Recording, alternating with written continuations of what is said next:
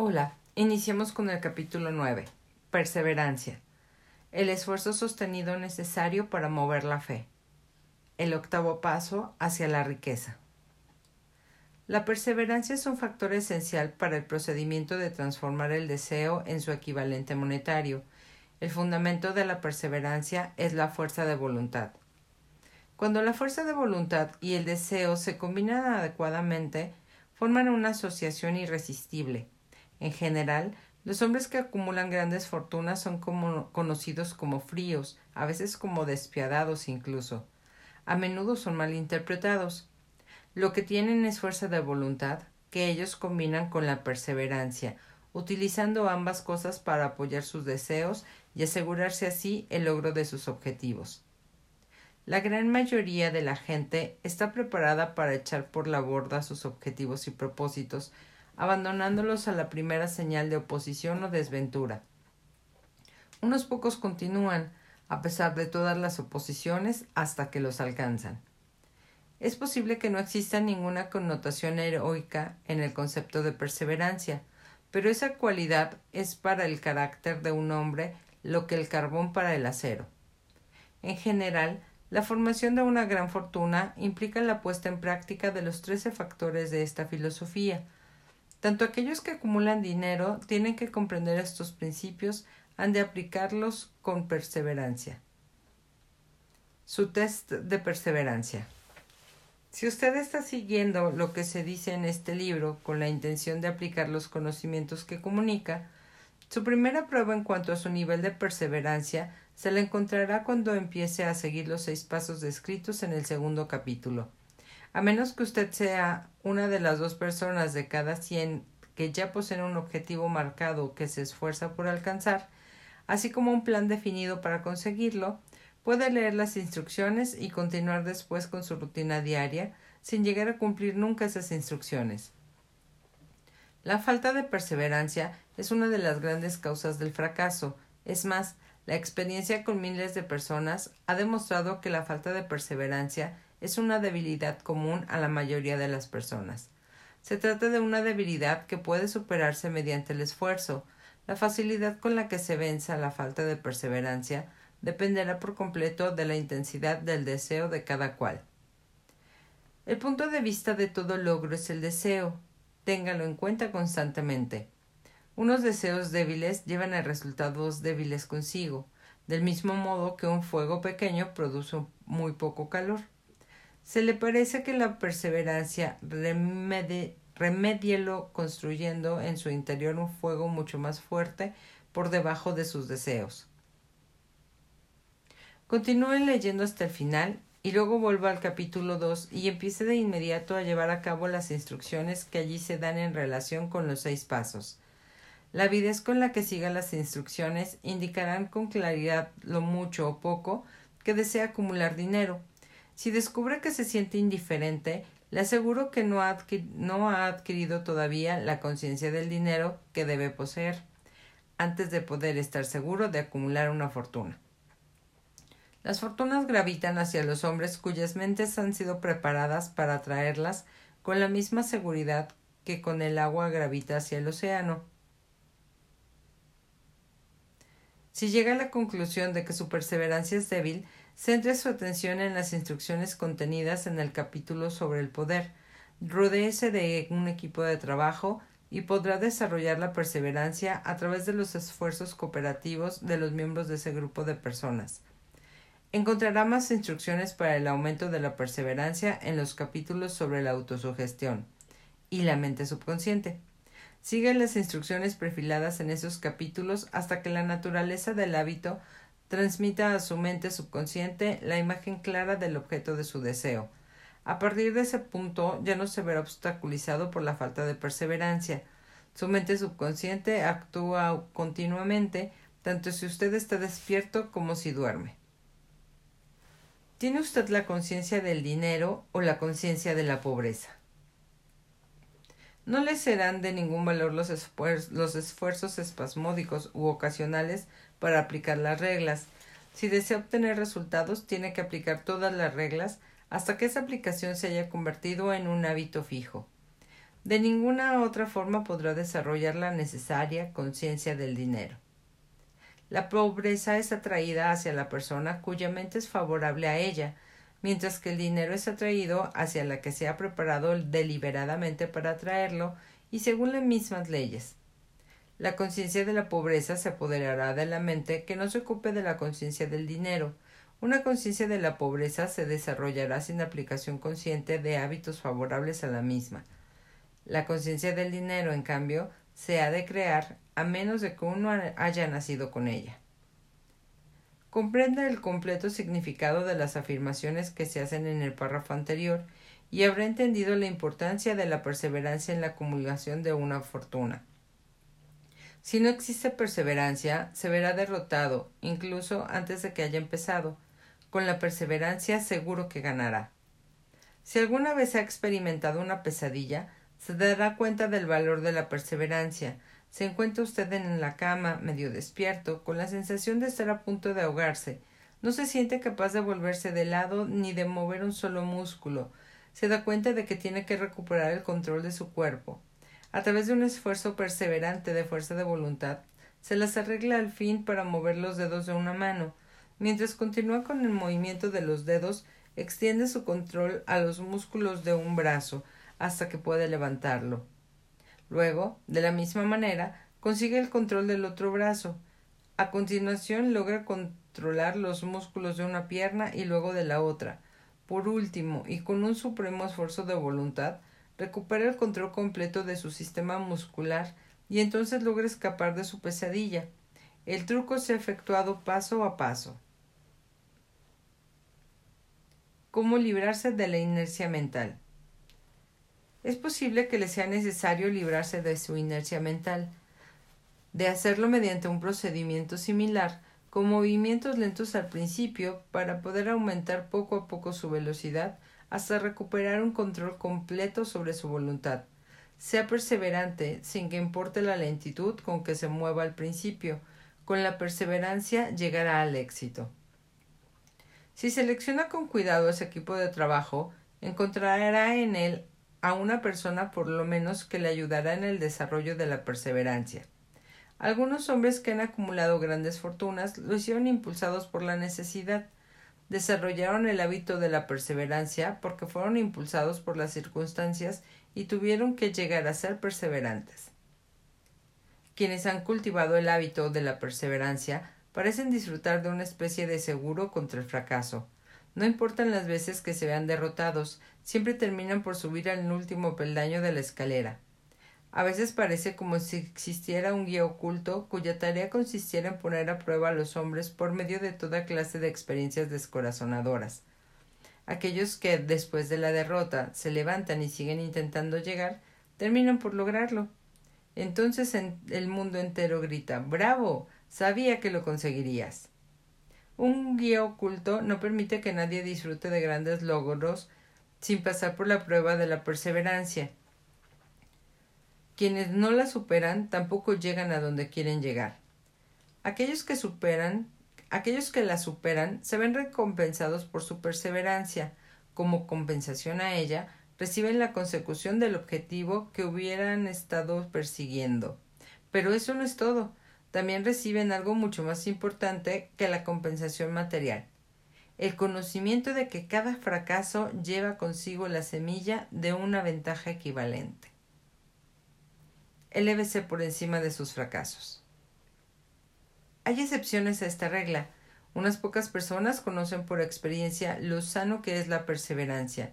Son las personas que han aceptado la derrota solo como algo temporal, son las personas cuyos deseos se aplican de un modo tan perseverante que la derrota acaba por transformarse en victoria. Los que estamos observando lo que ocurre en la vida vemos a un número abrumadoramente grande de personas desmoronadas por la derrota, que ya no vuelven a levantarse nunca. Vemos a los pocos que aceptan el castigo de la derrota como una urgencia de hacer un esfuerzo aún mayor. Estos últimos, por fortuna, nunca aprenden a aceptar los reveses de la vida pero lo que no vemos, lo que la mayoría de nosotros ni siquiera sospecha que exista, es el poder silencioso pero irresistible que acude al rescate de aquellos que siguen luchando frente al desánimo. Si hablamos de ese poder, lo denominamos perseverancia y lo dejamos tal cual. Pero hay algo que todos debemos saber. Si no se posee perseverancia, no se alcanza el éxito notable alguno en ningún campo de actividad. En el momento de escribir estas líneas, levanto la cabeza de mi trabajo y veo ante mí, a menos a una manzana de distancia, el grande y misterioso Broadway, el cementerio de las esperanzas muertas, y a la puerta delantera de la oportunidad. A Broadway han acudido personas procedentes de todo el mundo en busca de fama, fortuna, poder, amor o todo aquello que los seres humanos consideran éxito. De vez en cuando, mientras alguien abandona la larga procesión de buscadores, el inundo recibe la noticia de que otra persona ha logrado triunfar en Broadway. Pero Broadway no se, no se conquista ni con facilidad ni con rapidez. Reconoce el talento, sabe distinguir el genio y recompensa en dinero después de que uno se haya negado a abandonar. Solo entonces sabemos que esa persona ha descubierto el secreto de cómo conquistar Broadway. Y ese secreto estará siempre indisolublemente unido a una palabra, perseverancia. El secreto se narra en la lucha de Fanny Hurst, cuya perseverancia le permitió conquistar el gran camino blanco, ella llegó a Nueva York en 1915 para transformar sus escritos en riqueza. Aunque esa transformación no se produjo de inmediato, llegó. Durante cuatro años, la señorita Hearst conoció las aceras de Nueva York a través de una experiencia de primera mano. De día trabajaba y de noche confiaba. Cuando el futuro parecía negro, ella no se decía Muy bien, Broadway, tú ganas. Antes, al contrario, pensaba muy bien, Broadway. Es posible que derrotes a algunos, pero no a mí. Yo te obligaré a que te entregues. Un editor, el del Saturday, Evening Post, le, envió su trigésimo sexta nota de rechazo antes de que ella lograra romper el hielo y consiguiera que la publicara una historia. El escritor mediocre, al igual que todas las personas mediocres, hubiese abandonado la tarea en cuanto hubiera recibido el primer rechazo. Ella recorrió las calles durante cuatro años, porque estaba decidida a ganar. Luego llegó la recompensa. El hechizo se había roto. El guía invisible había puesto a prueba a Fanny Hurst y ella lo había superado. A partir de ese momento, los editores recorrieron el camino hasta su puerta. El dinero llegó con tanta rapidez que ella apenas si tenía tiempo para contarlo. Más tarde, la industria cinematográfica la descubrió y el dinero no llegó en un goteo, sino en oleadas. Brevemente, acabo de leer una descripción de lo que la perseverancia es capaz de conseguir. Fanny Hurst no es ninguna excepción. Allí donde los hombres y las mujeres acumulan grandes riquezas, puede estar seguro de que antes han adquirido perseverancia. Broadway es capaz de dar una taza de café y un bocadillo a cualquier mendigo pero existe perseverancia de aquellos que apuestan por lo alto. Kate Smith dirá Amén cuando lea esto. Durante años ella cantó, sin dinero y sin recompensa, delante de todo micrófono que le ponían adelante.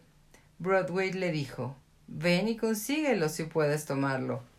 Ella lo tomó. Hasta que un día a ver, dame un segundo porque no sé qué está. Ella lo tomó, hasta que un día Feliz Broadway se cansó y dijo Ah, ¿de qué sirve? Nunca se sabe cuándo te vas a ir a otro lado, así que di tu precio y ponte a trabajar en serio. La señorita Smith indicó su precio y era muy alto. Usted puede entrenarse para ser perseverante. La perseverancia es un estado mental y en consecuencia se puede cultivar. Como todos los estados mentales, la perseverancia se basa en causas definidas entre las que se encuentran las siguientes. Inciso A. Definición de propósito. Saber lo que uno quiere es el primer paso y quizás el más importante hacia el desarrollo de la perseverancia. Una motivación lo bastante fuerte nos, fuerte nos fuerza a superar muchas dificultades. Inciso B. Deseo. Resulta comparativamente fácil adquirir y mantener la perseverancia en, persecución del objeto de un intento deseo. C. Confianza en sí mismo. Creer en la capacidad propia para llevar a cabo un plan le estimula a uno a conseguirlo con perseverancia. Entre paréntesis, se puede desarrollar la confianza en sí mismo por medio del principio descrito en el capítulo sobre la autosugestión. Se cierra paréntesis. Inciso D. Definición de planes. Los planes organizados, aun cuando son débiles y poco prácticos, estimulan la perseverancia. Inciso E. Conocimiento exacto. La perseverancia se ve estimulada por el hecho de saber que los planes de uno son sanos y que están basados en la experiencia o en la observación. Suponer en lugar de conocer destruye la perseverancia. Inciso F. Cooperación. La simpatía, la comprensión y la cooperación armoniosa con los demás tienden a desarrollar la perseverancia. Inciso G. Fuerza de voluntad. El hábito de concentrar los pensamientos propios en la construcción de planes destinados al logro de un propósito definido conduce a la perseverancia. Inciso H. Hábito. La perseverancia es el resultado directo del hábito. La mente absorbe y se convierte en una parte de las experiencias diarias de las que se alimenta. El temor, que es el peor de los enemigos, se puede curar con toda efectividad por la repetición forzada de actos de valor. Todo aquel que haya luchado en una guerra lo sabe muy bien. Haga su propio inventario de perseverancia. Antes de abandonar el tema de la perseverancia, haga un inventario de sí mismo y determine en qué aspecto particular, si es que hay alguno, le falta esa cualidad esencial. Mídase a sí mismo con valentía, punto por punto, y determine cuántos de los ocho factores de la perseverancia le faltan. El análisis puede conducirle a descubrimientos que le proporcionarán una nueva comprensión de sí mismo. Aquí encontrará a los verdaderos enemigos que se encuentran entre usted y un logro notable. No solo hallará los síntomas que indican una debilidad de la, de la perseverancia, sino también las causas subsecuentes profundamente arraigadas de esa debilidad. Estudie la lista con sumo cuidado y mírese a sí mismo con honestidad si desea realmente saber quién es usted y qué se ve capaz de hacer. Estas son las debilidades que, que deben dominar todos aquellos que acumulan riquezas. 1. Fracaso a la hora de reconocer y determinar con claridad y exactitud qué es lo que desea. 2. Dilación con o sin causa. Entre paréntesis, por general apoyada por toda una serie de justificaciones y excusas. Cierro paréntesis. 3. Falta de interés para adquirir conocimientos especializados. 4. Indecisión. El hábito de pasar la pelota en todas las ocasiones, en lugar de abordar los temas de frente. Esto también apoyada por numerosas justificaciones. 5. Hábito de apoyarse en justificaciones en vez de crear planes definidos para la solución de los problemas. 6. Autosatisfacción hay muy poco remedio para esta aflicción y ninguna esperanza para aquellos que la sufren. 7. Indiferencia, habitualmente reflejada por la predisposición al compromiso en todas las ocasiones, antes que afrontar la oposición y luchar contra ella. 8. Hábito de achacar a otros los errores propios y de aceptar las, las circunstancias desfavorables como algo inevitable. 9. Debilidad de deseo, a causa de la negligencia en la elección de los motivos que se empleen a la acción. 10. Predisposición e incluso avidez por abandonar la lucha a la primer señal de derrota. Basta en uno o en varios de los seis temores, basada en uno o en varios de los seis temores básicos.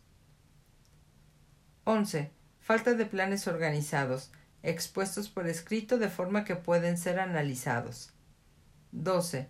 Hábito de escuchar el moverse por ideas o de aprovechar la oportunidad cuando se presenta. 13. Desear en lugar de querer. 14. Hábito de alcanzar un compromiso con la pobreza en lugar de aspirar a la riqueza. Ausencia general de ambición, de ser, de hacer, de poseer.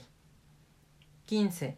Buscar todos los atajos hacia la riqueza tratando de conseguir sin estar dispuesto a dar un equivalente justo, lo que suele verse reflejado en el hábito del juego y la tendencia a buscar buenas ganancias. 16. Temor a la crítica y fracaso a la hora de crear planes y ponerlos en práctica a consecuencia de lo que otros piensen, hagan o digan. Este enemigo debería ser al principio de la lista, porque por general existe en la mente subconsciente donde su presencia no suele ser reconocida.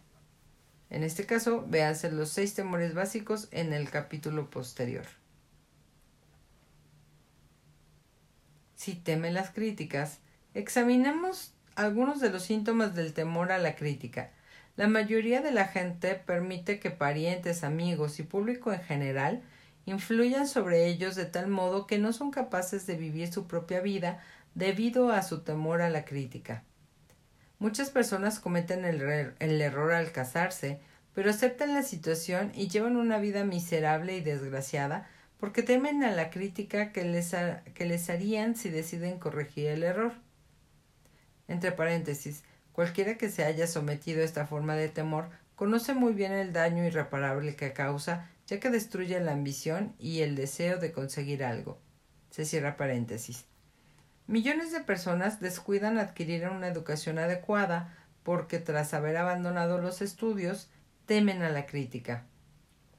Incontables hombres y mujeres, tanto jóvenes como ancianos, permiten que los parientes echen a pique sus vidas en nombre del deber, porque temen a la crítica. El deber no exige a ninguna persona que se someta a la destrucción de sus ambiciones personales y del derecho a vivir su vida a su manera. La gente se niega a correr riesgos en los negocios porque temen a la crítica que les harían si fracasan. En tales casos, el temor a la crítica es mucho más fuerte que el deseo de alcanzar el éxito. Wow. Demasiadas personas se niegan a establecer objetivos elevados e incluso descuidan el seleccionar una carrera porque temen a la, a la crítica de parientes y amigos, los cuales pueden decir no aspires tan alto porque la gente pensará que estás loco.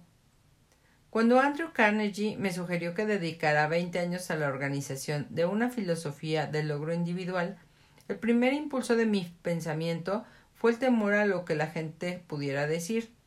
La sugerencia me planteaba un objetivo que iba mucho más allá de todo lo que yo hubiera concebido.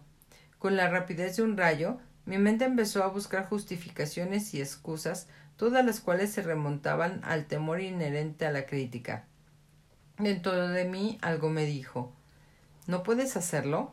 ¿El trabajo es excesivo y exige demasiado tiempo? ¿Qué pensarán tus parientes de ti? ¿Cómo te ganarías la vida? Nadie ha organizado jamás una filosofía del éxito. ¿Qué derecho tienes a pensar que puedes hacerlo?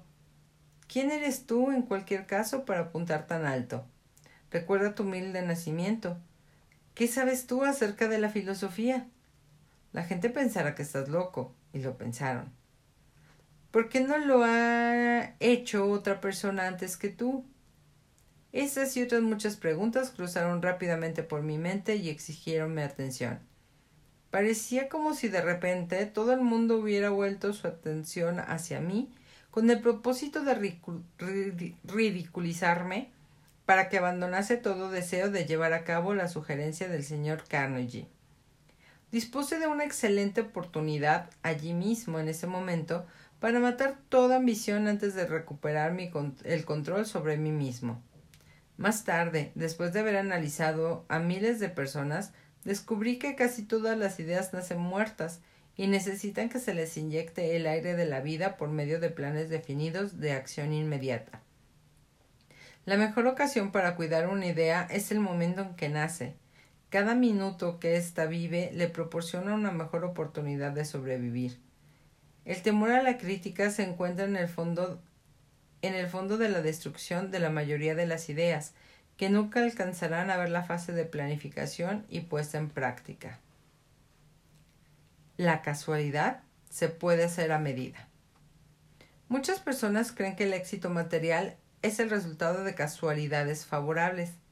Hay una parte de verdad en esa creencia, pero quienes dependen por completo de la suerte casi siempre se verán desilusionados, porque pasan por alto otro factor importante que debe hallarse presente antes de que uno pueda estar seguro del éxito.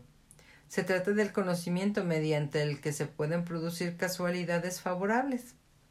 Durante la depresión, W. C. Fields, el comediante, perdió todo su dinero y se encontró sin ingresos, sin trabajo y habiendo perdido hasta los medios de ganarse la subsistencia. Además, contaba con más de sesenta años de edad, a los que muchos hombres se consideraba viejos. Él estaba tan ansioso por conseguir un regreso a los escenarios que incluso se ofreció a trabajar gratis en el nuevo campo, en el cine. Además de todos sus otros problemas, se cayó y se hirió en el cuello. Demasiadas cosas, las suficientes como para abandonar el lugar y dejarlo todo. Pero Fields perseveró. Sabía que continuaba, que si continuaba antes o después, la, la casualidad se le presentaría y lo hizo, pero no la casualidad. Mary Dressel también se encontró en lo más bajo y arruinada. Desapareció todo su dinero, sin trabajo, cuando tenía unos sesenta años. Ella también buscó la casualidad y la encontró. Su perseverancia le produjo un éxito asombroso en el último periodo de su vida, mucho más allá de la edad en la que la mayoría de los hombres y de las mujeres han abandonado ya su ambición de conseguir algo. Eric Cantor también perdió su dinero en el crash de la bolsa de 1929, pero aún le quedaba la perseverancia y el valor. Dotado de estas dos armas, más dos ojos prominentes, se explotó a sí mismo hasta alcanzar unos ingresos de diez mil dólares semanales. Desde luego, si uno tiene perseverancia, se puede llegar muy lejos, incluso sin muchas de las otras cualidades. La única casualidad en la que se puede confiar es aquella que uno ha sabido labrarse para sí mismo, y eso es algo que se alcanza mediante la aplicación de la perseverancia. El punto de partida siempre es la definición del propósito. Examine las primeras cien personas que encuentre, pregúnteles qué es lo que más desean en la vida, y noventa y ocho de ellas le contestará que no son capaces de decírselo. Si las presiona, si las presiona para que le den una respuesta, algunas de ellas dirán seguridad, otras dinero, unas pocas felicidad algunas otras fama y poder,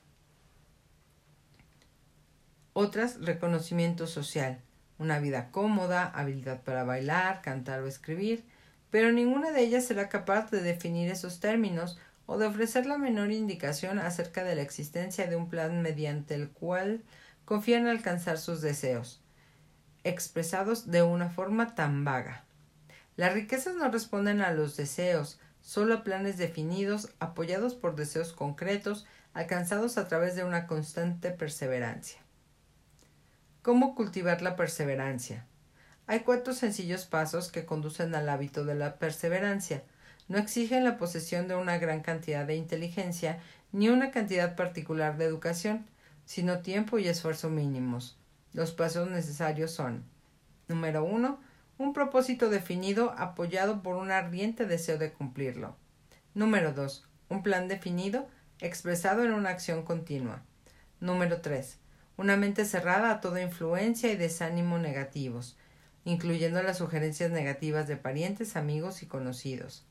Número 4. Una alianza amistosa con una persona o más capaz de animar a uno a seguir adelante con el plan y con el propósito. Estos cuatro pasos son esenciales para el éxito en todos los ámbitos de la vida.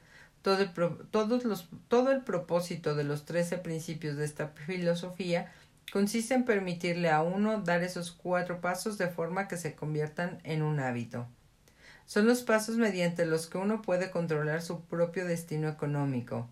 Son los pasos que conducen a la libertad y a la independencia de pensamiento son los pasos que conducen a las riquezas en pequeñas cantidades o en grandes. Son los pasos que conducen al poder, la fama y el reconocimiento mundial. Son los cuatro pasos que garantizan casualidades favorables. Son los cuatro pasos que convierten los sueños en realidades físicas. Son los cuatro pasos que conducen al dominio del temor, el desánimo y la indiferencia. Hay una magnífica recompensa para todos aquellos que aprenden a dar estos cuatro pasos. Es el privilegio de escribir lo que ha de ser su propia vida y de conseguir lo que esta proporción ah, perdón, y de conseguir que ésta proporcione lo que se le pide. ¿Cómo vencer las dificultades? ¿Cuál es el poder místico que da a los hombres la perseverancia? Ah, ah, regreso. ¿Cuál es el poder místico que da a los hombres de perseverancia la capacidad de dominar las dificultades? ¿Acaso la cualidad de la perseverancia, de la perseverancia despierta en la mente de uno alguna forma de actividad espiritual, mental o química que le permite el acceso a fuerzas sobrenaturales? Es la inteligencia infinita, es que la inteligencia infinita se pone del lado de la persona que prosigue la lucha, aun después de que la batalla se ha perdido, a pesar de que el todo el resto del mundo esté del lado opuesto? Estas y otras muchas preguntas similares surgían en mi mente a medida que observaba a hombres como Henry Ford, que empezando desde abajo construyó un imperio industrial de enormes proporciones, contando al principio con poco más que una gran perseverancia, o como Thomas Alva Edison, que con menos de tres meses de haber asistido a la escuela, se convirtió en el principal inventor mundial y consiguió que la perseverancia se transformara en el fonógrafo, la cámara de cine y la bombilla incandescente, por no referirnos a otro medio centenar de inventos muy útiles. Tuve el feliz privilegio de analizar tanto al señor Edison como al señor Ford año tras año durante un largo periodo de tiempo, y en consecuencia dispuse de la oportunidad de estudiarlos de cerca, de modo que hablo con, por conocimiento personal cuando digo que no encontré ninguno de ellos cualidad alguna excepto la perseverancia, que explicara ni siquiera remotamente la gran fuente del, de la que sus estupendos logros procedían. Cuando se lleva a cabo un estudio imparcial de los profetas, de los filósofos, los hombres que producen milagros y los líderes religiosos del pasado, se llega a la inevitable conclusión de que la perseverancia, la concentración del esfuerzo y la definición del propósito fueron las grandes fuentes que les permitieron alcanzar sus logros. Consideremos, por ejemplo, la extraña y fascinante historia de Mahoma. Analicemos su, vida, comparémosla con los de los hombres de grandes logros en esta era actual de la industria y las finanzas, y observaremos que todos ellos tienen un rasgo común destacado, la perseverancia. Si está muy interesado en el estudio del extraño poder que proporciona, que proporciona potencia a la perseverancia, Lea la biografía de Mahoma, en especial escrita por Esad Bey. El siguiente y breve extracto del libro, publicado por Thomas Sukri en el Herald Tribune, le ofrece una visión previa de lo mucho que les espera a quienes se tomen el tiempo de leer la historia completa de uno de los ejemplos más asombrosos del poder de la perseverancia conocido por la civilización. El último gran profeta. Mahoma fue un profeta, pero jamás hizo milagros. No fue un místico, no poseía una educación formal. No inició su misión hasta que cumplió los cuarenta años, cuando anunció que era el mensajero de Dios, portador de la palabra de la religión verdadera, fue ridiculizado y tachado de lunático. Los niños se burlaban de él y las mujeres le arrojaban basura.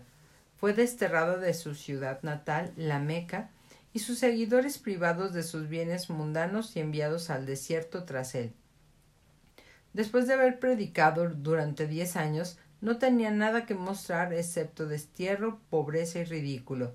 Sin embargo, antes de que otros diez años transcurrieran, se había convertido en el dictador de toda Arabia, en gobernante de la Meca, y en la cabeza de un nuevo mundo religioso que con el tiempo se extendería hasta el Danubio y los Pirineos antes de agotar el impulso que él le proporcionó. Ese impulso fue de tres clases el poder de las palabras, la, eficacia de la oración y el parentesco del hombre con Dios. Su carrera nunca tuvo sentido. Mahoma nació de miembros empobrecidos de una familia dirigente de la Meca. Como quiera que la Meca era cruce de caminos del mundo, hogar de la piedra mágica llamada la Kaaba, gran ciudad comercial, centro de las rutas de caravanas y no muy salubre, Los niños serían enviados al desierto a que fueran criados por los beduinos. De esta forma, Mama fue alimentado y obtuvo fortaleza y salud de la leche de madres nómadas y experimentadas. Atendió a las ovejas y no tardó en ser contratado por una viuda rica como jefe de sus caravanas. Viajó a todas las partes del mundo oriental, habló con muchos hombres de diversas creencias y observó el declive de la cristiandad en las en sectas que guerreaban las unas con las otras. Ah, ah, un momento, un momento.